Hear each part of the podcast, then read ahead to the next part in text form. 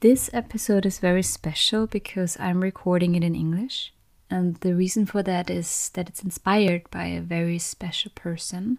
Her name is Jane or Nightbirde. And Nightbirde is not here on this earth anymore. She passed away because of cancer. And I wrote a poetry about her because nobody else touched and inspired me in a way she did. It's okay, it's okay, it's okay, it's okay.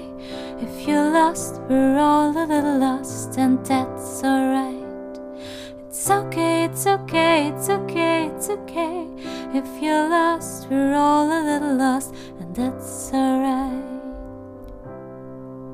It's alright, it's alright, it's alright.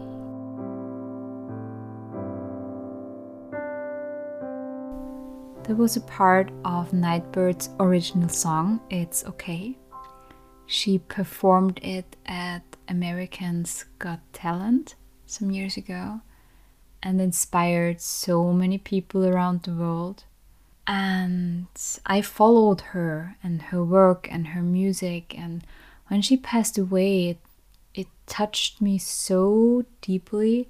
And I think via YouTube it was possible to watch the funeral and the ceremony where a lot of people were talking about her and her dreams and how Nightbirde was.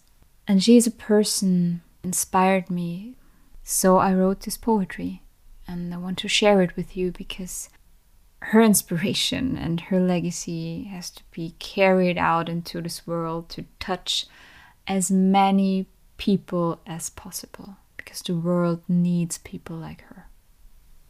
And the poetry is simply called Nightbirde. Nightbirde took courage. She raised her voice. She lived what she said you always have a choice. So put some of her words into your inner shelves because we all need a little nightbird in ourselves. Don't you want to see what happens if you don't give up? Don't you want to see what happens if you never stop? If you never stop giving, never stop trying, if you never stop loving until you are dying?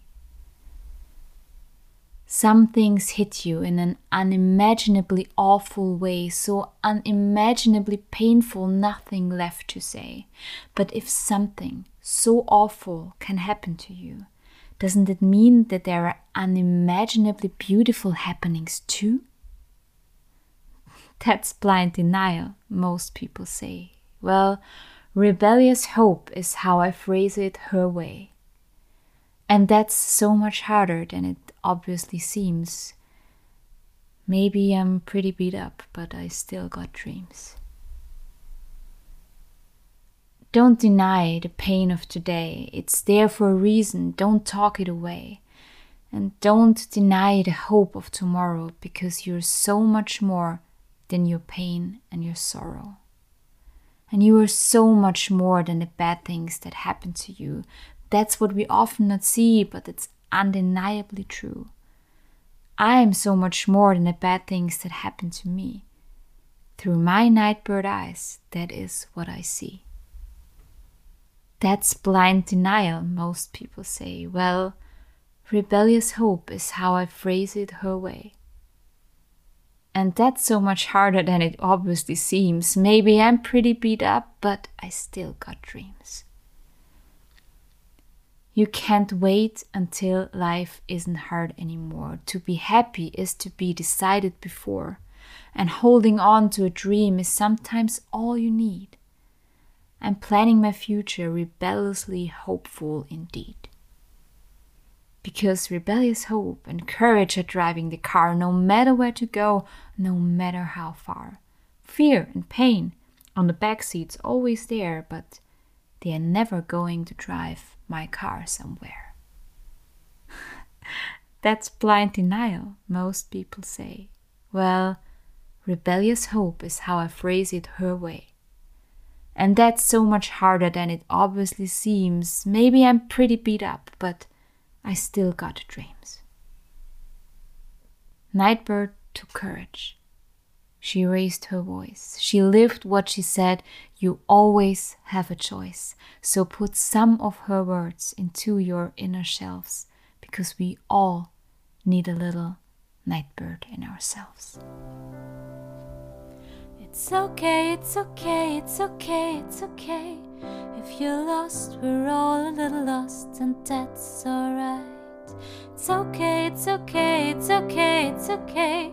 If you're lost, we're all a little lost, and that's alright. It's alright, it's alright, it's alright.